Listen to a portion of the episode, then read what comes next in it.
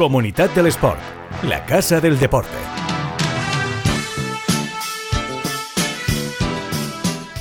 ¿Qué tal? Bienvenidos a una nueva edición de esta ventana al deporte que abrimos siempre eh, en Plaza Radio, en la 999 Plaza Radio, para hablar del deporte que, más nos necesita. Al final... Eh, Siempre intentamos eh, dar pie eh, en este espacio a que todos aquellos que buscan a los medios de comunicación y que quizá no, no, nos encuentran, pues tengan ese momento para poder contarnos eh, qué es lo que hacen en sus clubs, en sus vidas, los eventos que centran las miradas en la comunidad valenciana.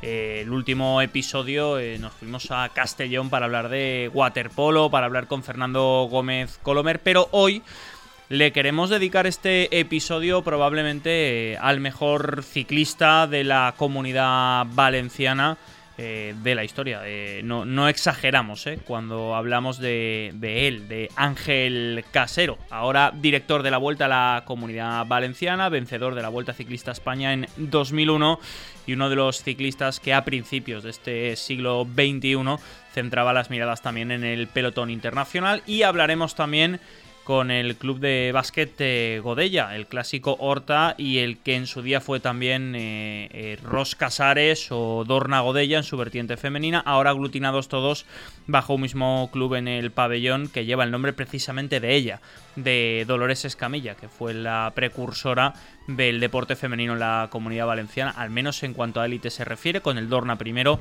y con el Levante después. Pero hoy queremos empezar la casa por el tejado. Vamos a empezar al revés, porque normalmente ya sabéis que os traemos al protagonista al final del episodio, pero hoy eh, vamos a abrir con él. Ángel Casero, ¿qué tal? ¿Cómo estás? Pues muy bien, ahora un poco más tranquilo ya después de la tempestad llega la calma. Eh, ¿Cómo ha ido la, vuelta?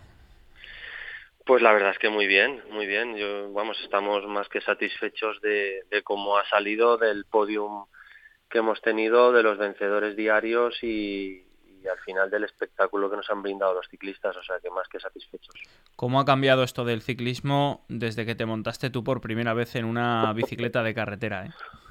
Sí, sí, la verdad es que sí sobre todo el aspecto del ciclista desde el primer día hasta hasta el último de competición, ¿no? Hablo de, a lo largo del año porque antes eh, afinabas, hablo de, sobre todo del peso en cuanto al peso, fuerza para llegar a, un objetivo o dos al año y ahora están traspasados desde el principio del año hasta, hasta el final, ¿no? Así que algo también ha cambiado. Y las bicicletas. Yo no sé si alguno de los ciclistas ahora subiría con la bicicleta que, que, ganaste tú la Vuelta a España, por decirlo, o con aquellas con las que empezaste en Banesto en el 94. Ostras, hacer una vuelta larga ahora de estas de tres semanas con una bicicleta de aquellas, parece que, estemos hablando eh, de la prehistoria. Bueno, es cierto que ha habido una, una evolución, ¿no? Y una evolución positiva, porque al final, bueno, pues se le está quitando peso a las bicicletas, pero sin esa rigidez y esa seguridad que, que tienen que tener, ¿no? Entonces, pues bueno, yo con dos kilos menos de bicicleta, la verdad es que me hubiese defendido un poquito mejor subiendo, ¿no? Sobre todo en montaña. es lo que había en, en la época y, y ya está. Antes corríamos bueno, primero con el, con el acero y con las manetas de los cambios en el cuadro, luego ya en la época última mía alternando el aluminio, el aluminio con el carbono y ahora ya es toda la bicicleta de carbono con titanio y, y hasta incluso hay bicicletas que no pueden correr los profesionales pero de 5 kilos, ¿no? Entonces, fíjate, la mía pesaba casi casi 9, 8, 7, o sea que fíjate con esos dos kilos menos hubiésemos subido un poquito mejor. Vamos, Sobre ya, todo ya te digo yo el eh, y el precio de las bicicletas, claro, no tiene nada que ver tampoco. Eh, se ha disparado. También es verdad que estamos viviendo una época a nivel internacional, ¿no? Porque con esto de la globalización, la subida de precios de los materiales y las materias primas, los problemas logísticos, todo eso evidentemente encarece el producto, pero estamos hablando de que una bicicleta de carbono con un cambio electrónico que tenga un medidor de potencia que vaya incluido en la propia bicicleta, los frenos de disco, es que al final vale más que una moto, una bicicleta de estas. Y, no tiene motor, que, que el motor eres tú. Encima hay que dar pedales, ¿eh? Sí, sí. Pero sí, vamos, ahí tienes de todos los precios. Tienes desde 5.000 hasta 18, 20.000 euros. Increíble. En una bicicleta, así es. Pero bueno, lo que dices tú, oferta y demanda y sobre todo esa seguridad que te dan, el carbono, esa ligereza y, luego en estos tiempos últimos pues todavía se complica con, bueno pues todo lo que has comentado tú no que no hay materiales no hay materia prima y todavía se encarecen más no pero pero ya llevamos varios años con bueno con bicicletas potentes muy ligeras y muy rígidas y, el precio pues también ha aumentado muchísimo. Oye cuando tú llegas a Banesto estaba todavía Miguel verdad Sí, eh, yo estuve en Banesto tres años de amateur, que fueron, bueno, desde que él comienza a ganar el Tour, 91, 92 y 93, y luego del 94 97 fue cuando coincido con él, hasta incluso en la Vuelta a España que se retira en el 96. ¿Cómo era Miguel eh, como compañero, como, como ciclista? Pues eh, como es ahora a día de hoy, es muy buena persona, con un motor tremendo y, con ganas de ayudar a la gente joven que llegábamos, ¿no? O sea que a mí no se me olvidará dos gestos que tuvo conmigo en el año 94, en mi primera vuelta a Mallorca, que iba yo, quiero recordar, que iba cuarto en la general y, me lanzó en el sprint para que no perdiera tiempo, ¿no? O sea que... Eh, y luego en la clásica de Guadarrama, que íbamos un grupito de 10 corredores, y me hizo un gesto como diciendo arranca tú ahora y, también puede vencer, o sea que siempre intentando ayudar y ya te digo, como es ahora, él sigue siendo igual, un bonachón. Ganas la Vuelta a España en el 2001, venías de hacer, si no me equivoco, segundo en el 2000, en el 2002 haces eh, sexto, es decir, tres años muy buenos para, para ti, sin embargo, eh, el Tour se te, se te resiste, eh, por lo menos llegar a, a ese top 10. Bueno, hice quinto en el año 1999 en el Tour eh, y ahí fue mi, bueno, mi mejor, mi mejor año, ¿no? Luego en el año 2000 tuve un, bueno, una caída bastante fuerte que me tuve que, retirar. Ahí ya pude recuperar para hacer segundo en la Vuelta a España y luego ya en el 2001 poder poder vencer en, en esa vuelta, ¿no? O sea que bueno, fueron años, sí que es cierto que, sí que me quedé con, con, la miel en los labios para, para poder haber hecho el podium en el Tour, pero bueno, no pudo ser. Le ganas la Vuelta a España a un Oscar Sevilla que sigue dando pedales, el tío en Colombia, y encima siendo, joder, importante allí. Quiero decir, evidentemente la exigencia, las carreras, puede que sean distintas, pero estamos hablando de ciclismo profesional. Casi va a cumplir 50 años y el tío ahí está. Sí, a ver, eh, aquí si no tienes una lesión importante, como es mi caso en una rodilla, que, bueno, pues no tuve la, fortuna de poderla curar y, tuve que abandonar a los 33 años, pues sí que si te cuidas y tienes ganas de entrenar, puedes alargar. Bueno, de hecho hay un corredor italiano que tiene 51 años y todavía está en el campo profesional, ¿no? Así que eh, si eres constante y haces lo que te gusta y, tienes capacidad de, entrenar y de sufrir encima de la bicicleta, pues bueno, puedes alargarlo, a lo mejor no para ganar una vuelta grande, eh, como es el caso de Valverde, pero, pero bueno, todavía puedes seguir ganando cosas. Y Oscar Sevilla supo irse a, Colombia y alargar allí su carrera deportiva como, como lo está haciendo hasta ahora. Hasta los 45 años, ¿eh? que se dice que se dice rápido. Oye, ¿tú sigues yendo sigues yendo en bici? ¿Sigues saliendo a, rodar aunque sea por, por despejarte o de subirte a la bici nada? Sí, sí, yo sigo saliendo en bici cuando, cuando puedo, sobre todo cuando no hace frío, porque... Haces como yo, yo la tengo colgada en el garaje, la cojo de fallas hasta octubre, es verdad. Exacto, pues a mí me pasa más o menos lo mismo, y sí que es cierto que cuando hace frío y tenemos eh, aquí un río maravilloso para poder ir a caminar y, y bueno, pues hacer algo de deporte, y cuando ya pasan fallas, efectivamente que empieza a llegar un poquito mejor tiempo, entonces ya le damos a la bici. Pero sí, sí, claro, eso no es lo único que sabemos hacer desde que somos pequeñitos y, sigue estando ahí el, veneno.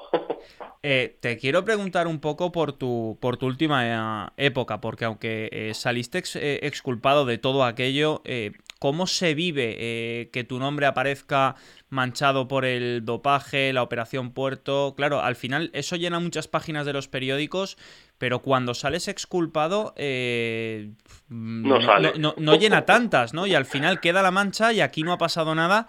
y claro, tiene que ser complicado, ¿no? Gestionar, gestionar eso. Bueno, a mí sí que es cierto que cuando llega la operación Puerto yo ya no estoy ni compitiendo y como ahí cogieron pues varios corredores del equipo que él me por aquel entonces, eh, se me meten en el, mismo, saco y automáticamente cuando ven que no hay nada mío, pues me esculpan, ¿no? Pero, pero no se pero cuenta. Sí que es cierto. No, no, no. Pero bueno, yo al final, como sé que no había nada, ni estaba allí, pues automáticamente para mí no ha existido nunca, ¿no? Con lo cual sí que recibo una carta eh, que había aparecido mi nombre y luego automáticamente al poco tiempo que, yo no estaba en los papeles, ¿no? Pero, pero sí que es cierto que la primera lista aparece con tu nombre y luego nadie se acuerda de que, de que en la primera lista saliste y que, y que te tienen que borrar, ¿no? Pero ya te digo, mm, en mi mente nunca ocurrió eso porque no fue así, así que no me ha quitado nunca el sueño. Te he leído en alguna entrevista contar que tú de pequeño nunca has tenido en casa la, presión por tener que estudiar, pues, una familia humilde, trabajadora, donde, pues oye, pues eh, como en muchas familias de este país hay que colaborar económicamente en todo lo que se puede, pero que tampoco pusieron freno a, tus sueños, ¿no? Decir, oye, me quiero dedicar a esto de la bici, se te da bien, tienes la oportunidad. Al final, eh, Ángel Casero ha vivido desde los 2-3 años prácticamente subido a una bicicleta. Sí, sí, desde que me quitaron los rodines que se llevaban mucho por aquel entonces, eh, automáticamente, pues bueno, éramos, como bien dices, mi padre tenía un taller de, mecánica y nosotros íbamos a trabajar porque no nos había dado la gana de estudiar y, luego pues eh, nos daba tiempo a entrenar, ¿no? Y, a partir de ahí, pues bueno, ves que puedes hacer algo y, te vas mentalizando, ¿no? y bueno, pues al final conseguimos, yo creo que tener un buen palmarés, hacer lo que nos ha gustado encima de la bicicleta y ahora continuar eh, encima de ella, aunque, aunque no dando pedales, ¿no? Así que ya te digo, hay que estar satisfecho eh, con la vida que he tenido. Es cierto que yo, por ejemplo, ahora sí que eh, primero son los estudios, porque al final te das cuenta, pues por ejemplo, que la limitación mía en cuanto ahora el idioma, el inglés, ¿no? Porque antes en el pelotón se hablaba francés e italiano y, con eso nos defendíamos, pero ahora el que no sabe hablar inglés no se puede mover prácticamente por el ciclismo profesional, ¿no? Y ahí sí que intentamos inculcar a los pequeños que, bueno, que tienen que... ¿Cómo, cambia de ser tú el ciclista a el que quiere andar en bici a ser el padre que tiene que estar encima de sus hijos para que estudien, eh?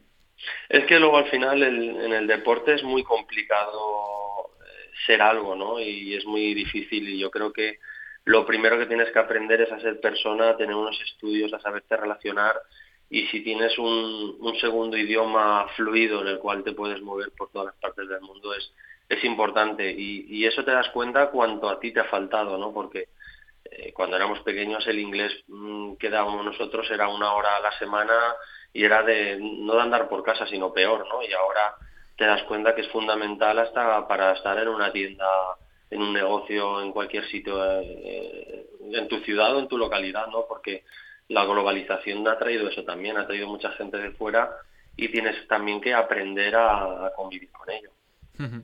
Eh, antes de, cerrar, eh, te quiero preguntar, ¿qué hubieses hecho diferente o qué espinita le queda a Ángel Casero de su carrera como ciclista? ¿Qué te hubiese, haber, qué te hubiese gustado haber conseguido o qué hubieses hecho de forma distinta?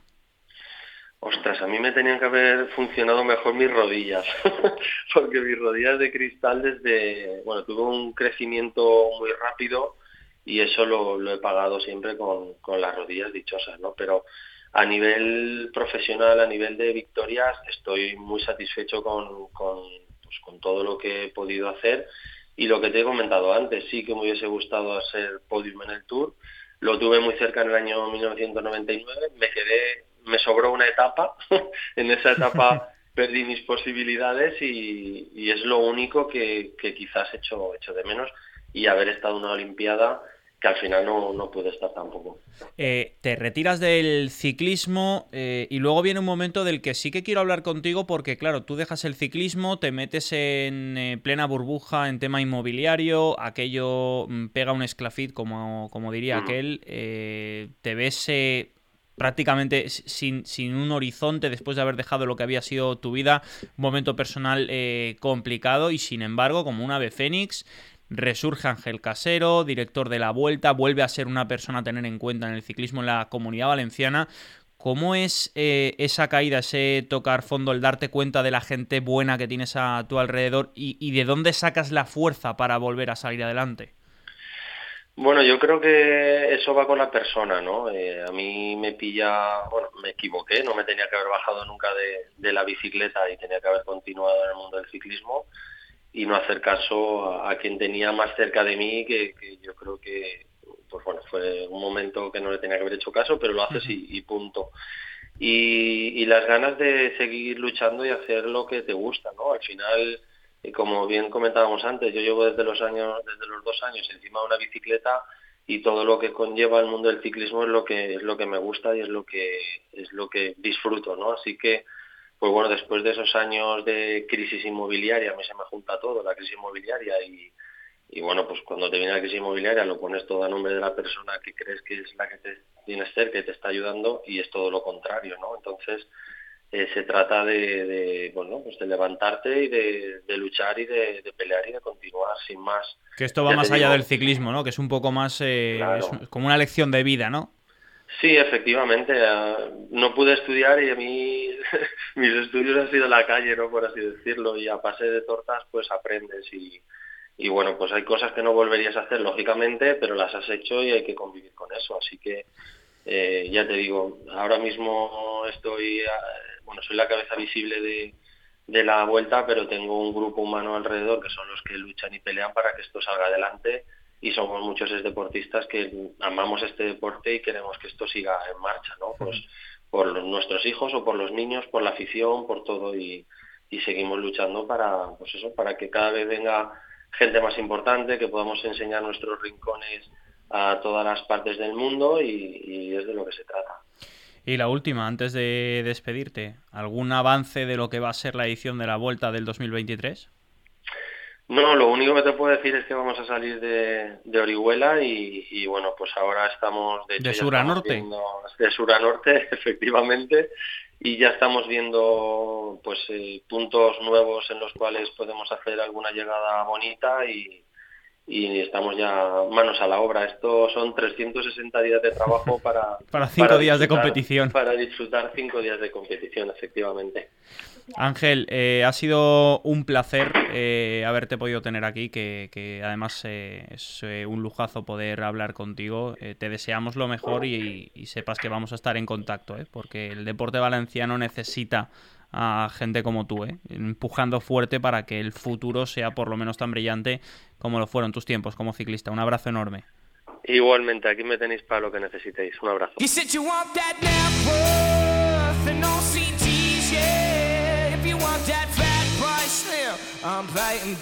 Comunidad del Sport.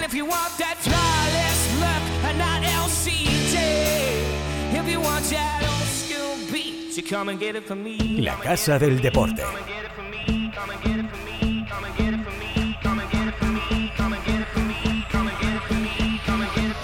El podcast que da visibilidad a quienes más la necesitan lo prometido es deuda en esta segunda parte de este episodio. Nos vamos a marchar hasta Godella para hablar eh, con uno de los eh, responsables cabezas visibles, no de ahora, eh, prácticamente, no sé si decir de los últimos 25 años, pero probablemente sí, primero como jugador, director deportivo, entrenador. Hombre para todo de uno de los clubes históricos de baloncesto de la comunidad de valenciana, porque allí en ese pabellón que lleva el nombre ahora de Dolores Escamilla, eh, se está jugando o se sigue jugando el básquet del club de básquet Godella. Por allí pasó el Dorna, pasó el Roscasares, Lorta y ahora todos de la mano siguen cumpliendo las ilusiones de los más pequeños en una pista de baloncesto. José Manuel Martínez, José Canario, ¿qué tal? ¿Cómo estás? Hola, muy buenas tardes, Sergio. ¿Cómo estamos? El básquet en Godella sigue vivo. Sí, sigue vivo y más, y más que nunca porque bueno, eh, la tradición que hemos tenido durante los últimos años pues viene siendo refrendado por, por el, número de equipos que, sigue aumentando y, la práctica de baloncesto en, el, municipio de Gorilla. Eh, te quiero preguntar por el nombre del pabellón, ¿no? Porque al final es el reconocimiento al trabajo de una persona que, más allá de que haya estado históricamente vinculada al deporte femenino, primero en el básquet con el Dorna, luego en el Levante, Unión Deportiva, eh, al final que Godella le reconozca a una de, sus eh, ciudadanas más ilustres el hecho de que ese pabellón donde tantas cosas se han vivido lleve su nombre, lo hace especial, ¿no? Sí, además eh, creo que es un reconocimiento muy merecido, ¿no? Dolores ha sido una de las impulsoras del deporte femenino, en este caso del baloncesto, y más en Godella. Con ella se consiguió las Copas de Europa y bueno, pues eso yo creo que es un mérito a ella y bueno, gracias a ese equipo pues también tenemos el pabellón que tenemos ahora. Eh, te pregunto por, eh, no sé si preguntarte por la actualidad o por de dónde viene el club, ¿no? Porque eh, hace 20 años el básquet seguía siendo Pamesa, evidentemente, quien centraba las miradas, pero en la provincia de Valencia había dos equipos como el Almásera o el Lorta Godella, entonces que, ostras, le plantaban cara prácticamente a, a cualquiera. ¿Cómo ha cambiado el proyecto de Godella desde entonces hasta ahora?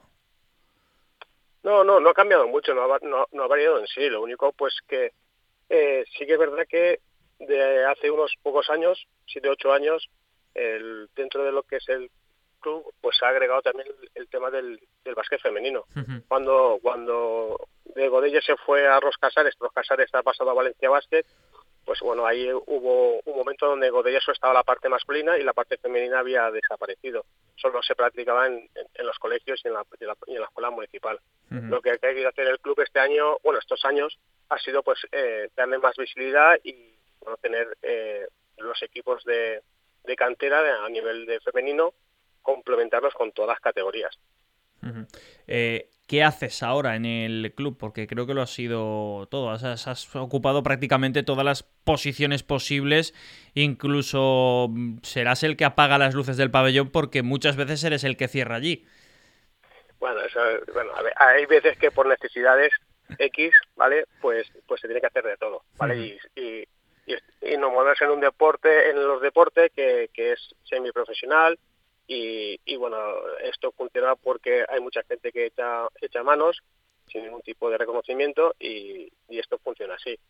Como lo que comentado, pues, dime, pues dime, sí llevo muchos años desde que estoy jugando, pues desde el año 96 que fui jugador, he estado como coordinador, como, como entrenador, como uh físico, bueno, y ahora estoy en la parte coordinativa del club. Eh, ¿Cómo de importante es eh, ese equipo en las estructuras de los clubs como, como el Godella, en este caso, que no son, no, digo, digo élite porque no son Valencia Basket, no son el Valencia, no son el Levante, el Elche, el Villarreal, el Tau Castellón o, o Alicante, que son clubs que tienen pues esas aspiraciones de competir en ligas eh, profesionales eh, y que quizá pues tienen mucho más profesionalizado todo ese entorno. ¿Cómo de importante es para vosotros ese entorno que muchas veces de forma anónima y altruista eh, hace que vuestro trabajo sea posible? Bueno, es, es, básico y fundamental. ¿vale? también es verdad que, bueno, aunque no seamos un club de élite en cuanto a que nuestros primeros equipos están ahí, sean muy visibles. Sí, lo diferenciaba precisamente por eso, ¿eh, José?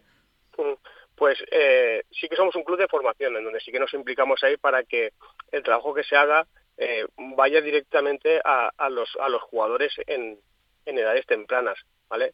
Eh, esa es nuestra nuestra posición en, el baloncesto valenciano, ¿vale? Somos de las mejores canteras que hay, citando, pues, por supuesto, Valencia Basket, hay otras canteras como Claret, pero estamos ahí en una línea donde donde se nos reconoce más por el trabajo de formación que por el trabajo que a lo mejor están los equipos en, alto nivel.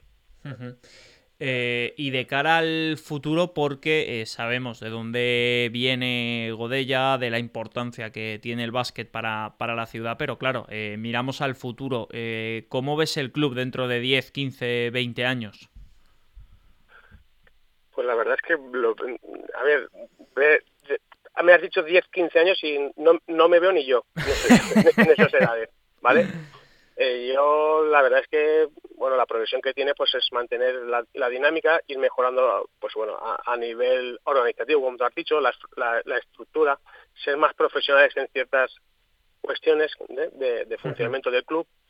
Y a partir de ahí pues bueno ya nos ya nos irá diciendo cómo vamos.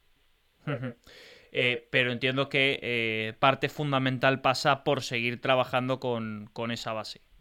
Correcto. La, la base o la filosofía principal es los equipos de formación. ¿vale? Mm, lo que hagamos de trabajo es lo que luego se va a reflejar en el senior o lo que queremos que se, que se, se refleje en el equipo principal. Por ejemplo, este año, pues el equipo que está en EVA, prácticamente muchos de los jugadores han estado en el club o son gente con una progresión porque están entre 19 y 21 años, la mayoría de los jugadores. Entonces, bueno, queremos que eh, sea ese reflejo, ¿no? Un poco el, equipo EVA, el reflejo de, la cantera de que van subiendo los jugadores y que tienen posibilidad de estar ahí.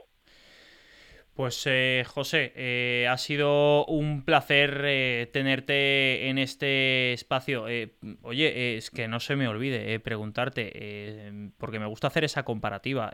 ¿Cómo ha cambiado, antes de despedirte, el, el, básquet que tú jugabas con el básquet que, o en el que tú creciste con el que crecen ahora los nanos? Porque claro, los recursos que tienen ahora para poder entrenar distan mucho de los que tenías tú o los que teníamos nosotros eh, cuando estábamos allí entrenando muchas veces en pistas, por supuesto, eh, sin techo, eh, con balones que habían utilizado pues todos los equipos sin prácticamente conos. ¿Cómo ha cambiado todo? Pues mira, es una cosa que lo, lo comentamos mucho en, los foros nuestros, ¿no? De los amigos y todo eso, ¿no? De cómo ha cambiado, qué, qué instalaciones tienen toda la gente y cómo funciona, ¿vale? Pero yo no le doy, no, no le tengo envidia, ¿vale? Porque nosotros teníamos otras cosas y es que teníamos más, éramos más creativos a la hora de hacer cosas.